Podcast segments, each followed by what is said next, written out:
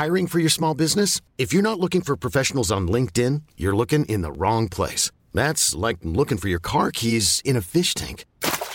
LinkedIn helps you hire professionals you can't find anywhere else, even those who aren't actively searching for a new job but might be open to the perfect role. In a given month, over 70% of LinkedIn users don't even visit other leading job sites. So start looking in the right place. With LinkedIn, you can hire professionals like a professional. Post your free job on linkedin.com slash achieve today. Aunque este episodio fue grabado en persona a principios de febrero en Guadalajara, antes del COVID, lo que aprendimos aún aplica. Te va a encantar. Una disculpa por el eco que se escucha. Es porque lo grabamos en la oficina de nuestra invitada. Aquí va. Estás escuchando Ellas Ahora. Un espacio íntimo donde descubrimos lo que hay detrás de mujeres que disfrutan lo que hacen. Abren caminos, comparten aprendizajes y le están rompiendo con todo y paradigmas. Y más que nada, son ellas mismas. Yo soy Andrea Rioseco. Yo, Diana Orozco. Y yo, Lindsay Tung. Todas somos Ellas, Ahora. En este episodio invité a Neisa Santoscoy a que entrevistara a alguna mujer en ciencia y tecnología que le llamara la atención. Y Neisa, ¿por qué escogiste a Inés Jiménez? Inés es fundadora y CEO de Inmateris, laboratorio dedicado al desarrollo de nuevas tecnologías en ciencias de los materiales. Así que me encantaría que me acompañaran a explorar cómo es que una investigadora logra dar un paso al emprendimiento al mismo tiempo que es mamá. Creo que tú no lo sabes, pero yo soy tu fan desde hace cinco años, que te llevé a mi universidad cuando era presidenta de, de, los estudiantes. Acabas de llegar de tu doctorado en España y nos volaste la cabeza con todo lo que tenías en visión a futuro. Entonces ahora estar aquí en tus oficinas y ver cómo consolidaste todo lo que alguna vez nos platicaste pues, es increíble poder compartir el micrófono contigo. Para entrar de lleno, nos encantaría saber, más allá de la impresión 3D, que de repente empieza a ser algo como muy cotidiano o mainstream, tú lo llevas a otro nivel que es componentes biotecnológicos dentro de la impresora. Cuéntanos un poquito más de cómo funciona. Muy bien, pensando en cómo está eh, el cuerpo humano, en realidad todo tiene diferentes estructuras y cada una de esas estructuras tiene una función. Entonces, y se combinan esas estructuras. Si tú ves el hueso, pues es un cilindro, eso le ayuda a cargar las fuerzas. Si tú ves un poquito más adentro, ves que son muchos cilindros. Y incluso pones en un microscopio y ves que son fibras que están orientadas en las fuerzas. Entonces, todo en realidad se conforma materiales inteligentes interactuando unos con otros, con diferentes estructuras, diferentes funciones. Si tú logras entender cómo están interactuando esas estructuras, entonces puedes tomar ideas para transportarlas a un mundo macro, que es en el que habitamos nosotros, y verdaderamente que esas estructuras tengan la función que tú quieras que tengan. La impresión 3D te deja depositar capas de diferentes materiales para formar una estructura más grande, muy similar a cómo estamos estructurados o los, o los materiales naturales están estructurados, ¿no? que son diferentes capas de, de materiales similares que están depositados de, de, cierta forma para darle una función más allá. Entonces es muy similar a cómo funcionan nuestras estructuras, a las herramientas como la impresión 3D que nos permiten entonces formar esas formas de manera artificial para, para que tengan una función que nosotros queramos. ¿no? Entonces me permite depositar el material como yo quiera para que me dé la función. Y este tema específico del hueso es porque tú desarrollas la impresión en alguna parte del cuerpo o por ejemplo puedes imprimir un hueso completo, son pequeños, en dónde se ponen. Mm, correcto. Entonces, mi doctorado justamente fue en analizar cómo estaba estructurado el hueso a niveles muy pequeñitos, micro nano, en donde son fibras de colágeno con cerámicas interactuando para que le den la, las propiedades mecánicas que se necesitan ¿no? y las propiedades este, físico-químicas. Entonces yo tomé de ahí, partí de ahí, entendiendo el material natural para tratar de replicarlo a través de la impresión 3D. Comenzamos en 2013. En 2014 escribo mi primer eh, como fund grant, como para CONACYT, para que CONACYT lo... lo, lo ajá. Y de ahí parte en que yo estaba tratando de copiar la estructura ósea con materiales artificiales a través de la impresión 3D. Conforme pasó el tiempo, me di cuenta que ante los entes regulatorios es muy difícil pasar este tipo de...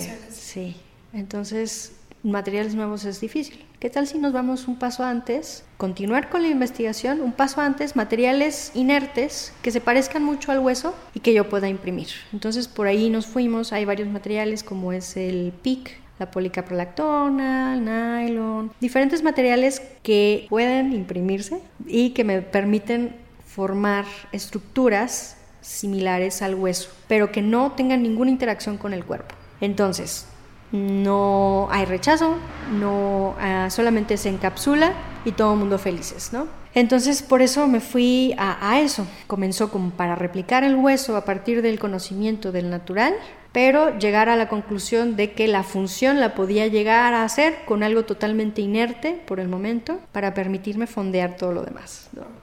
Pero sí, es solamente entender el material nuevamente para generar algo. Y entonces toda esta investigación te llevó a Inmateris, Ajá. que ahora es tu empresa y que tiene seis proyectos según investigamos Sí. en tu página web. Sí. Entonces, platícanos de manera muy breve de qué tratan esos seis proyectos. Pues fue un poquito al revés.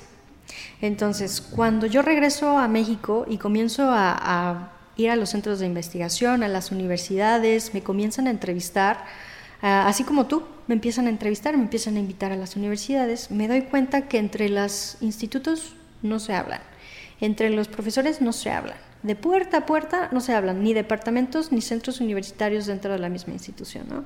Me, me fue, fue un shock para mí, que estaba acostumbrada a los modelos europeos en donde todo el mundo de país a país están colaborando y buscando cómo, cómo, cómo hacer cosas más grandes que ellos mismos, ¿no?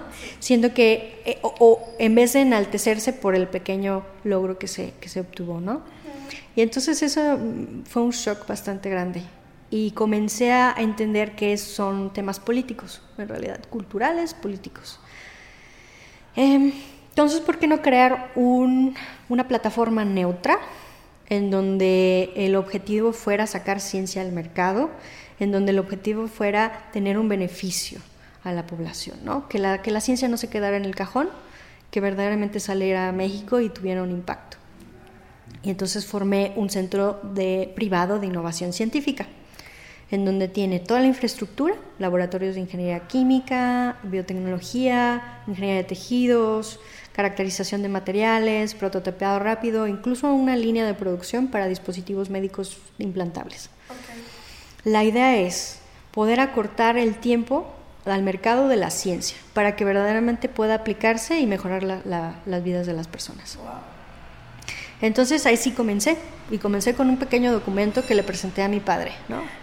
Esto es lo que quiero hacer, quiero una, esto es 2013, quiero hacer esto, antes de constituirme. Okay. Me dijo, bueno, pues ¿cómo se va a llamar? ¿Cuánto ne dinero necesitas y, y qué, cómo le vas a hacer? Uh -huh. Entonces, oh, te regresas, comienzas a buscar los nombres en Google, llegué a que materis significa materiales en latín, me gustó mucho, entonces le puse inmateris, eh, registro inmediatamente este, la marca, no, no, la, la marca fue después, porque también la imagen sí no la diseñó alguien.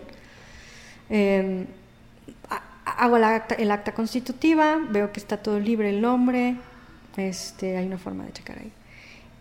Y ahora sí le presento a mi padre. Este es, se necesitan tanto, voy a arrancar con esto. Eh, y me dijo, ok, por cada peso que tú traigas, yo te voy a poner un peso. Entonces wow. mi, la, mi chamba fue buscar fondeo, ¿no? Uh -huh. Y la forma más fácil es utilizar toda mi base como científica eh, en el conocimiento del entendimiento de las estructuras óseas, los huesos, para entonces eh, fondearme, ¿no? Entonces veo todas estas herramientas de CONACIT en donde te permite más o menos es un 45 o 35% eh, lo que puedo traer, luego logré otro tipo de fondos en donde era 30-70 y ya lograr que ese peso obtenerlo para yo obtener el otro peso. ¿no? Increíble. ¿Quién es, ¿Quién es tu cliente, Inés? O sea, ¿quién, quién dice, ah, yo necesito comprar eh, hueso impreso en 3D? Eh, principalmente los médicos. Okay. Sí, el médico es el, es el cliente, ¿no? Eh, y, y, ya alguien que verdaderamente está eh, urgido de tener un material para poder atender a, a, a, sus pacientes, ¿no? Y que no cueste tanto dinero. Por ejemplo, hay, hay piececitas que se estaban trayendo de tal vez de Suiza por 250 mil pesos y nosotros le podemos entregar por muchísimo menos. Wow. Ah, Yo creo que va a ser una pregunta muy boba. No, pero, todo ninguna. Y, y, de hecho al principio ondeaste súper bien en la respuesta, pero ayúdanos a dejarlo más claro. ¿Por qué no hay más empresas como la tuya? ¿Qué la, qué la hace única y, y te gustaría que hubiera más? Eh, totalmente. Es más, entre más me copien, yo soy más, o sea, me encanta. ¿Por qué? Porque replican entonces la cultura de, compartir información, de, información abierta, de que eh, la innovación no es innovación si se quedó adentro de un cajón, ¿no? Entonces yo entre más me copien el modelo o las ideas, pues tal vez incluso es mejor, ¿no? Eh, pero tu pregunta va más en por qué no hay más eh, empresas de estas. Eh, creo que hay varios temas. Una, yo no tengo el ego tan grande. Muy buen punto. Este, a mí me gusta ver que las cosas funcionen, independientemente de si yo, sino que las, ah, no, que lleguen lo más alto, ¿no? Que se puedan las cosas. Entonces, dos, eh, desde la universidad me di cuenta que yo era un líder, una especie de líder eh, pasivo, en donde yo no me pongo al principio, sino yo busco un resultado. Entonces trato de levantar a todo mundo para que llegara a ese resultado. Y eso ha funcionado porque entonces puedo trabajar con perfiles de muy alto ego y puedo dirigirlos a una dirección siendo lógica, para llegar a, un, a, una verdadera meta. A un fin. A un fin, exactamente. Entonces ese es como mi superpoder en realidad. Yo no soy una mejor científica, yo no soy la mejor administradora, yo no, en realidad es eh, justamente eso, el entender, en, entenderte a ti misma cuál es tu superpoder, cómo puedes levantar a todo un grupo que de egos muy altos a llegar a un resultado. Y eso, y eso fue algo que identifiqué en la universidad y este y que me premiaron varias veces por ello, ¿no? Qué, qué increíble. Perdón mi discreción. ¿Dónde estudiaste? Ah, es, ah es, eh, estuve el, desde la licenciatura, maestría y el doctorado. Lo estudié en Queen Mary, en la Universidad de Londres. Entonces estuve allá ocho años, mmm, pasando por muchas etapas, ¿no? Eh, desde el pegué la licenciatura con la maestría uh -huh. e hice una Masters in Engineering. Y eso porque yo ya iba al doctorado, ¿no? Yo desde los 16 años ya sabía que necesitaba un doctorado. Yo quería ser científica y luego cuando me dijeron que necesitaba un doctorado dije, bueno, ¿cómo lo voy a hacer, no? Entonces, eh, acorto el tiempo de mi licenciatura con maestría, me dan muchos reconocimientos por siempre tener eh, el grupo, siempre obtener la calificación más alta y me otorgan varias veces ese reconocimiento. Y eso es cuando comienzo a entender cuál era mi, mi rol, ¿no? Okay. Eh, termino el doctorado que fue muy duro, es una experiencia completamente, te cambia la vida, okay. eh, te puede dejar en un hoyo, verdaderamente. El 70% de los estudiantes eh, en doctorado de cualquier rama te dice que está en una depresión, tiene problemas de ansiedad y está muy grave. Es, es, te cambia totalmente la, la perspectiva de ti mismo, de la vida y de todo, ¿no? Eh, atravesar eso, como estás fallando, te están diciendo que estás fallando todo el día y estás en constante incertidumbre y rechazo, y rechazo llegas ya al emprendimiento y... Justo era el siguiente tema. Sí. Eh, ayer estaba en una entrevista y también Adán Lecuesky, que es una sí. Muy reconocida de Guadalajara, sí. eh, decía en un evento de Endeavor, que no se dan cuenta que los emprendedores pues a veces son torpes porque no saben que pueden tener un sueldo estable siendo empleados y ya. Aquí nos rechazan el 90% del tiempo, neta somos unos fracasados, loser, y los vamos a seguir siendo. O sea, tienes que tener piel de elefante. Sí. Y, y entonces en ese proceso de ver un área de oportunidad en la ciencia, ¿cómo es ese paso a, al emprendimiento? O sea, porque es una línea no fina, es, es un abismo, o sea, por lo menos en México, o sea, o está encerrada en la investigación sí. o pone negocio y, sí. y, lo ven como un agua y aceite. ¿Cómo sí. fue esa transición para ti? Eh, cuando estaba terminando el doctorado, yo me juré a mí misma no estar nunca en la academia. Y de hecho, De hecho, cuando yo, yo salí del doctorado muy enojada, yo regresé a México muy enojada por la situación de cómo se manejaba la ciencia en el mundo, en México y en todos lados, ¿no? Que no había un verdadero, muchas veces no había un efecto positivo, ¿no? Real. Sí lo hay, tal vez a largo plazo o, así de gente que logra brincarse la barba, ¿no? y, creo que hay una entrevista eh, por Julieta Marón en, este, en Radio UDG, en donde ahí es, ese, cuando llegué, me entrevistó y estaba yo muy enojada. Y es cuando dije, no vuelvo a estar en academia. y sí, estaba sí, muy, muy enojada del tema. Y, la verdad era una persona que estaba muy, eh, muy enojada, muy... Con y mucha emoción. Sí, sí, con todo el mundo, ¿eh? Me peleé con todo el mundo.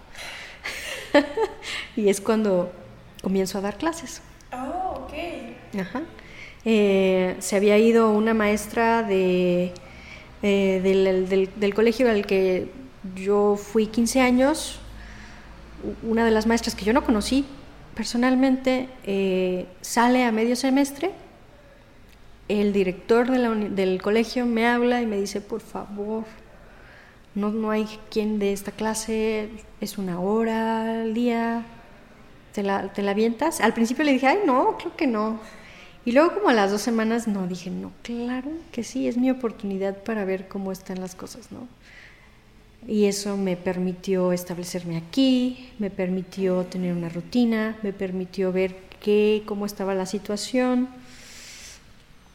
Comencé a dar clases a niños de 16 años, biología, en particular, la media edad, y en una clase particular, eh, en el colegio en el que yo fui, hay niveles, tú escoges en qué nivel quieres estar, ¿no? Si nada más para pasar, si quieres un poquito algo más de, contenido y más, más riguroso, o si quieres una clase de universidad. Entonces a mí me pasaron esta clase que querían, cuando yo hice una encuesta, todos querían ser artistas, diseñadores, eh, diseñadores de modas, diseñadores de set, y dije, ay, ¿cómo? no, ¿y cómo, cómo le hago para que estos muchachos eh, mínimo les interese lo que están leyendo y haciendo y viendo, ¿no? Entonces manejé para que todo fuera en base a arte. Si no, yo no les pedía ensayos, o sea, si querían entregarme un ensayo, Claro, podían, porque hay las personas a las que se les facilitaba el escribir, hay otras personas a las que se les facilitaba presentar y hay otras a las que dibujar. Entonces, ¿por qué no en vez de decirme cómo funciona el sistema cardiovascular, me lo dibuja si era maravilloso, ¿no? Obras de arte en exámenes. Ajá, entonces tratar de transformar un poquito ahí esos esquemas. O en vez de tenerlos sentados leyendo, que a veces o sea, ¿cómo vas a mantener a un niño de 16 años leyendo durante una hora? ¿Para qué? Entonces, actividades de grupo en donde dentro de esa misma hora ellos tenían que haber estudiado, entendido un tema, condensado en una presentación, haberme dado la presentación y evaluado entre ellos, ¿no? Entonces, trabajo en equipo, trabajo de, eh, síntesis, de entendimiento, de comprensión y de expresión. Entonces, eso pues en realidad es lo único que se necesita en la vida, ¿no? Comprender lo que se está leyendo, entender el valor que tiene, tratar de expresarlo y entonces, este, ajá, exactamente. Súper. Um, digo, con este contacto que tuviste con la academia, sé que hay muchas personas que en este momento están estudiando y que están en el área de las ciencias y que dicen, yo no sé si quiero ser el mano derecha del investigador más estrella o quiero lanzarme con esta idea de emprendimiento que tengo y entonces honestamente yo sé que te miran como un role model y que has estado apoyando muchas de las ideas de estos emprendedores. ¿Cómo te ha ido con eso? El, apoyo de eso, eh, cada perfil es diferente, entonces en realidad lo que tú tienes que sentarte es escuchar y entonces conforme vas escuchando, vas entendiendo su perfil, vas entendiendo cuáles son sus fortalezas, cuáles son sus debilidades, si su idea es viable o no, eso ya viene después, pero su persona, su personalidad, el equipo de trabajo, cómo funciona, cuál es la dinámica para que verdaderamente vaya a tener éxito, ¿no? Y si el, el, el, científico emprendedor no comprende su papel como, este, como a la par de un papel de dirección y de empresa y de mercadotecnia, entonces tal vez no, no vaya a funcionar, ¿no? Tiene que saber trabajar en equipo y saber cuál es su valor ahí adentro y cómo, cuáles son sus debilidades. Y eso es, eso es lo, principal. Y, yo toda la, en realidad todo el mentoreo que, que he dado, a veces me paga un poquito, así como en el TEC de Monterrey o algo así. Yo es gratuito, porque sí he visto que muchos emprendedores a la hora de estar iniciando y buscar incubación, lo primero que les avientan es una factura, ¿no? Y ni siquiera les preguntaron qué querían, cómo lo querían, por qué, cuáles son sus, sus sueños, necesidades, en dónde estaban, y ya les aventaron una, una factura, ¿no? Y eso es una medio tontería, ¿no? Lo primero es escuchar escuchar en dónde están, estar, qué están haciendo, por qué lo están haciendo, ¿no? De dónde nace eh, todo esto. Y ya de a partir de ahí es, es pedirles que hayan hagan un trabajo de introspección, de qué es, en dónde se ven, qué quieren hacer, por qué lo quieren hacer y si están dispuestos a entender que es un trabajo de, de varias personas.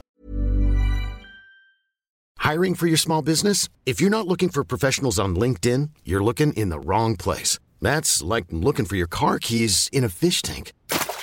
LinkedIn helps you hire professionals you can't find anywhere else, even those who aren't actively searching for a new job but might be open to the perfect role. In a given month, over 70% of LinkedIn users don't even visit other leading job sites. So start looking in the right place. With LinkedIn, you can hire professionals like a professional. Post your free job on linkedin.com slash achieve today.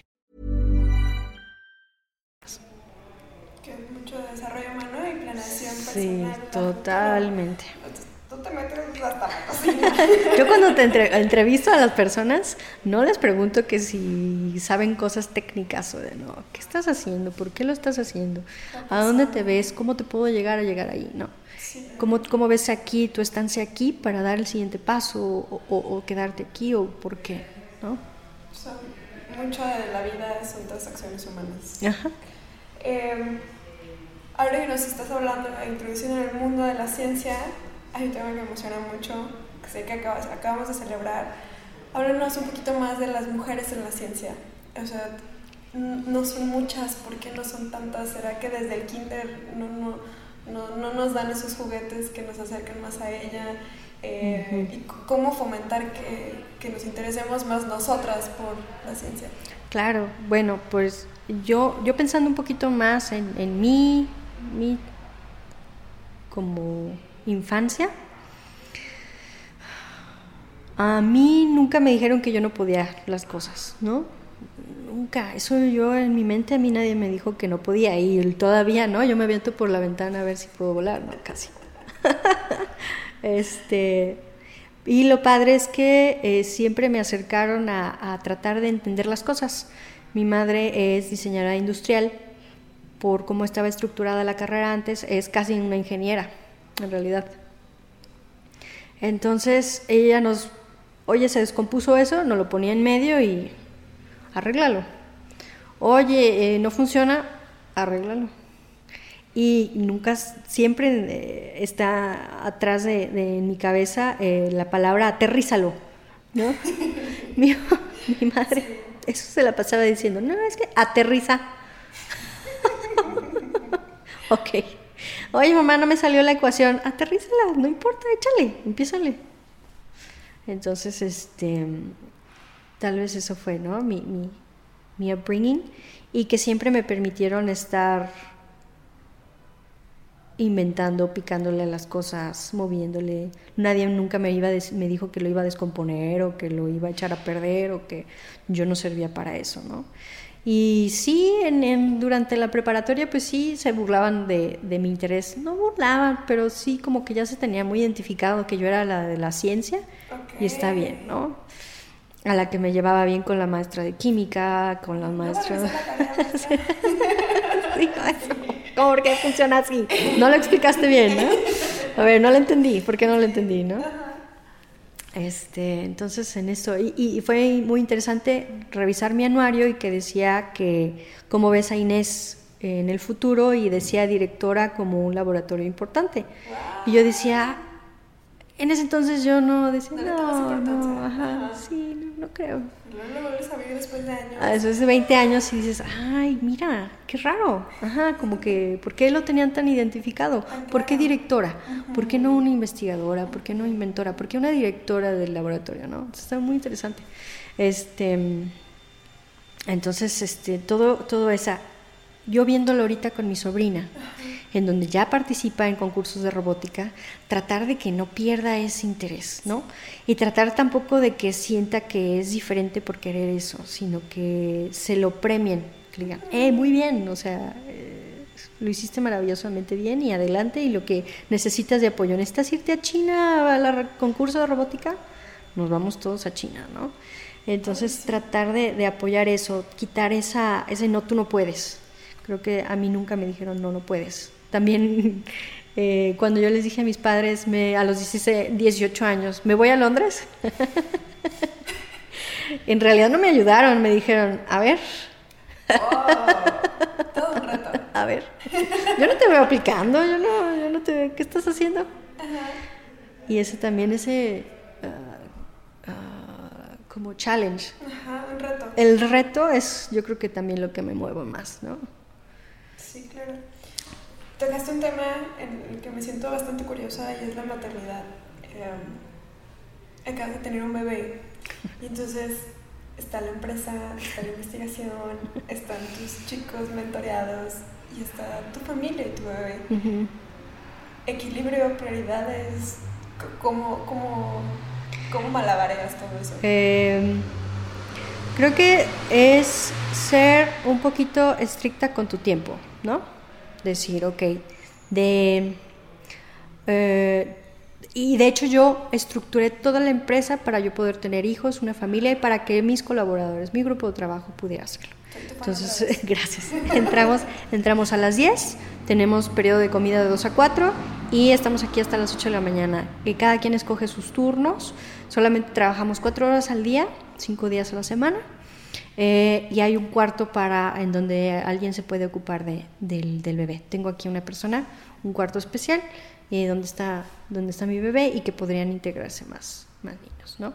Eh, y ser estricta en el sentido de que puedo hacer cosas de 7 de la mañana a 10 de la mañana y de... O sea, puedo, puedo manejar mi- mis tiempos bastante flexiblemente.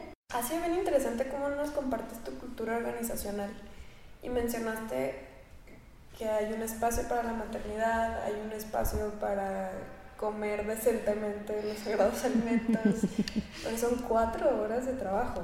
Eh, hay mucha procrastinación usualmente en el horario laboral normal y cómo es que llevas a tu equipo a que sean realmente eficientes en esas cuatro horas. Bueno, eh, primero la, la contratación por lo general es de personas que yo vea que sí pueden con esa eh, eh, psicología de estar solamente el tiempo que tienen que estar, sacar las cosas rápido y que nadie les esté diciendo qué tienen que hacer, ¿no? Entonces hay objetivos, hay metas, hay fechas de entrega.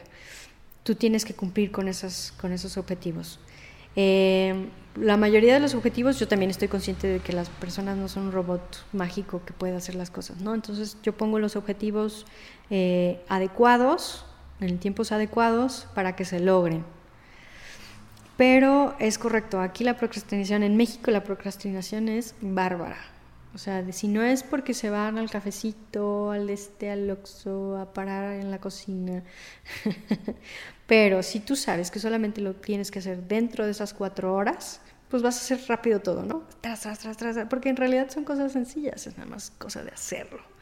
Entonces, eh, mucha de mi cultura aquí es, la vida no es para estar sufriendo, encuentra qué es lo que verdaderamente te mueve a ti, ayúdame a sacar esta cosa, este proyecto, porque a menos que alguien como tú quiera verdaderamente cambiar las cosas, nada va a cambiar, ¿no? Entonces, pues en realidad nunca hemos perdido una meta, ni un objetivo, ni... Nunca me he sentido atrasada. ¿Cuál crees que ha sido tu mayor fracaso? Mm. Siempre me preguntan eso Y creo que es no entender que y la mater que era no iba a ser madre de una persona, sino que era madre ya de 20 y que estaba integrando a, un, a alguien nuevo. Ajá, alguien nuevo al equipo. Creo que haber entendido que iba a haber celos eh, de, de, ese nuevo ente. Ajá, y de no haber planeado lo suficiente para ello. Haber pensado que mi vida personal eh, estaba suficientemente distanciado con la vida laboral. Y no, cuando es un niño embarra todo, ¿no? Sí.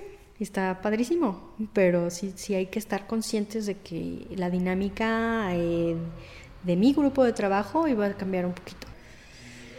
Yo cocino, mi esposo cocina, tengo una, una relación muy, muy importante ahí en donde somos iguales, y a él a veces le toca cambiar el pañal, a mí me toca cambiar el pañal, a veces a él le toca cocinar, a veces a mí me toca cocinar. Y siempre con la comunicación muy abierta. Compartimos un calendario en donde él tiene eventos, citas, yo tengo eventos y citas y tratamos de que funcione. ¿no?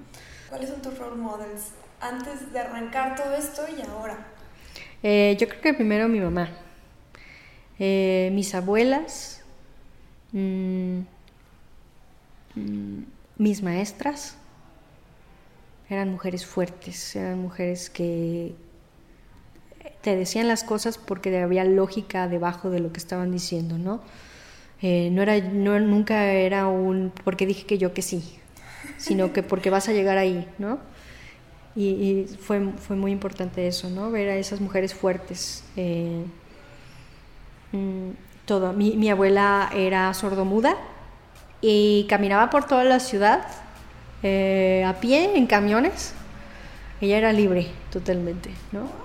Eh, mi madre, todo hacia ella. En realidad mi papá no pone ni un foco. mi mamá arregla la lámpara, pone el foco, pone la electricidad, pone la programa, casi casi, ¿no? Este, ella fue la primera que al ver a mi padre trabajando de noche, eres abogado y los abogados en realidad todos por escrito. Imagínate una máquina de escribir, taca, taca, taca, y se equivocaba y otra vez. ¿ah? Oh. Mi mamá una de noche dijo, tiene que haber algo más. Puso una tierra física, puso una computadora y le dijo, aquí está, en esto vas a escribir todo. Este, y ya no vas a pasar toda la noche, aquí me borras, y ya no vas a pasar toda la noche escribiendo lo mismo, una y otra vez y le das copy-paste. Me siento muy identificada porque soy diseñadora industrial y mi novio es abogado. Ándale. Ah, pues ahí está, imagínate. Esos son mis padres. Sí. Increíble. tenemos que confesarte que nos da mucha curiosidad que ahora que tú estás en la ciencia, ves las deficiencias que hay en la academia y que tienes un bebé, ¿cómo visualizas la educación para él? en el futuro? Ah, eso, eso es un, un, tema muy interesante. Yo creo que él no va a ir a la universidad en, en, la misma forma que nosotros fuimos a la universidad. Definitivamente va a haber una revolución en los próximos 10 años. Va a estar muy padre, muy interesante. Yo me formé eh, con un sistema americano en donde hay mucho orden, hay metas muy fijas y hay un, un sentido estricto de tu responsabilidad para llegar a esa meta. ¿no? Ah, Entonces, sí, una autodisciplina. Y creo que eso es lo único. Saber entenderte, saber expresar, comprender lo que estás leyendo, comprender las cosas que estás viendo y generar cosas nuevas, ser creativos, ¿no? Entonces va a ser completamente diferente. Entonces más bien a los niños, yo al, mío le voy a pedir más bien, ¿qué quieres ser tú? Como a nosotros nos dijeron, pues tú, o sea, mi mamá es diseñadora y mi papá abogado y nosotros científicos, ingenieros y eh, diseñadores y animadores. Mi hermano no estudió una carrera formal. O sea, ya desde mi hermano no, no tiene una carrera. Y el personal que contrata él en su estudio de animación no tuvo, eh, tal vez a duras, tal vez algunos nada más terminaron preparatoria. Entonces ese chip lo traemos ya desde hace mucho. Sí fue un shock que mi hermano dijera no voy a estudiar, pero fue lógico y, se, se, le permitió y se le apoyó. Qué increíble. Recuerdo que la primera vez que tuve un proyecto que fue en Washington me dijeron si te hubieran dado la oportunidad de elegir entre estudiar la universidad o darte la inversión de lo que cuesta, porque yo estoy en una universidad pública, de lo que cuesta tu universidad, que más o menos es casi un millón, y te lo diéramos para que emprendieras, ¿qué hubieras decidido? Fue eso fue hace cinco años y fue como, Mm. No lo dimensionabas y en este momento cada vez es más lógico, más real, ¿no? Sí, exacto. ya estamos por cerrar esta conversación tan nutritiva y me encantaría que nos compartieras cuál es ese consejo que hubieras querido que te dieran cuando arrancaste toda esta revolución. Cuando yo arranqué, a mí nadie me dijo que yo era emprendedora. A mí me lo dijo el gobierno en el Semana Nacional del Emprendedor en 2015, o sea, tres, dos, dos o tres años después. ¿Y yo emprendedora? ¿Qué es eso? ¿Qué es eso? que no se enamoren de su solución, que se enamoren verdaderamente del problema. Creo que es algo que repiten mucho, pero para un científico es real, ¿no? Ellos están tan metidos en cómo diseñaron una cosa y luego le buscan solución, en vez de entender el problema para después darle una solución. Y creo que eso en la ciencia es, es recurrente. A los científicos les gusta, o más bien hay dinero en del temas nuevos. Y entonces se enamoran de soluciones, pero no hay una... Un problema real. Un problema real al que están resolviendo, ¿no? Al contrario, le buscan un problema que resolver. ¿Y por qué no verlo de la otra forma? Entender, enamorarse del problema para entonces aplicar ciencia y atenderlo. ¿Cuáles son los hábitos que te han llevado hasta aquí el día de hoy? Reaccionar inmediatamente. O sea, no dejarla, no aplazar las cosas, nunca. Ni para un correo, ni para un mensaje, ni para una cita. Todo se hace en ese momento. En el momento que se ve la oportunidad, tomarla. En el momento que se recibe el correo, contestarlo. El mensaje, contestarlo. Tomar las decisiones sí, pensadas, pero lo más rápido posible, porque también fallar lo más rápido posible es muy importante para no tener ahí pensársela un mes y llegar a la misma falla, eh, o pensárselo un día y llegar a la misma falla, es aprendizaje, ¿no? El fin es llegar a, a la meta. Si alguien que está en la ciencia y me está escuchando quisiera contactarse contigo, ¿cómo lo podría hacer? Directamente, ines.jiménez.inmateris.com. ¿Alguna red social que quieras compartir en Inmateris? Sí, arroba Inmateris en Instagram, en Facebook estamos como Inmateris. También ya abrimos Inmateris Training para tratar de comunicar todo lo que estamos haciendo y, y ponerles un poquito de cemento en los hoyitos que estamos viendo, tratar de fortalecer las estructuras y los cursos universitarios. Los, de cada uno de los proyectos, pues en la página web pronto van a estar viendo que cada uno va a tener su propio perfil con toda la información de contacto, páginas web, porque ya estamos fortaleciendo también ese lado de comunicación que nos hace falta, como siempre, al científico comunicar de manera clara y, oportuna y efectiva.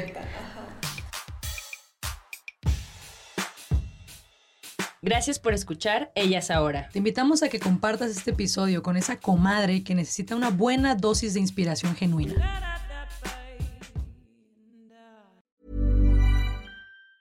Ever catch yourself eating the same flavorless dinner three days in a row? Dreaming of something better? Well, HelloFresh is your guilt-free dream come true, baby. It's me, Kiki Palmer. Let's wake up those taste buds with hot, juicy pecan-crusted chicken or garlic butter shrimp scampi. Mm. Hello Fresh. Stop dreaming of all the delicious possibilities and dig in at HelloFresh.com. Let's get this dinner party started.